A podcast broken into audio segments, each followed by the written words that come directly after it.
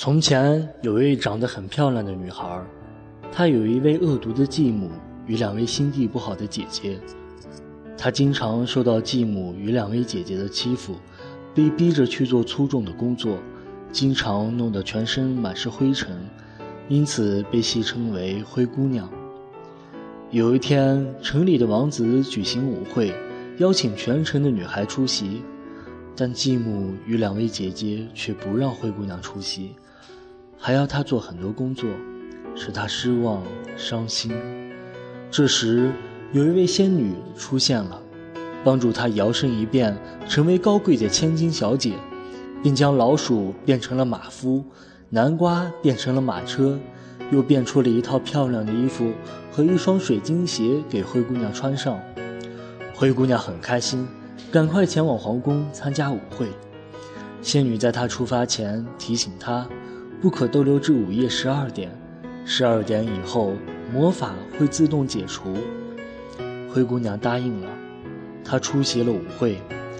王子一看到她，便被她迷住了，立即邀她共舞。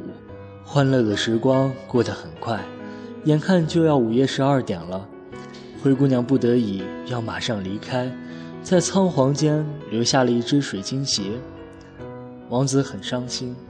于是派大臣至全国探访，找出能穿上这只水晶鞋的女孩。尽管有后母及姐姐的阻碍，大臣仍成功的找到了灰姑娘。王子很开心，向灰姑娘求婚，灰姑娘也答应了。两人从此过着幸福快乐的生活。灰姑娘式的童话在世界各地流传。虽然各个地区各个作者的灰姑娘故事不完全相同，版本诸多，但这些故事归纳起来都有以下几个共同的要素：一位善良而不幸的女主人公，女主人公的母亲离世，新家庭成员对女主人公的欺侮，帮助女主人公解决难题，并最终为她带来幸福的神奇力量，以及用于识别女主人公的一件物事。鞋。